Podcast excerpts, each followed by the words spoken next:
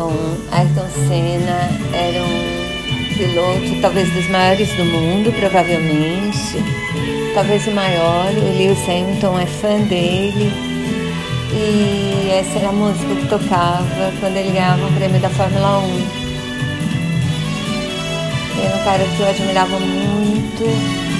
A irmã dele criou uma fundação para homenagear os sonhos dele. E ele emocionava a gente quando ganhava. E quando corria, mesmo que não ganhasse. Uma pena ele ter morrido tão cedo, de uma forma tão trágica, num acidente, num prêmio, que devia ter sido suspenso. Porque um outro piloto se acidentou pouco antes dele.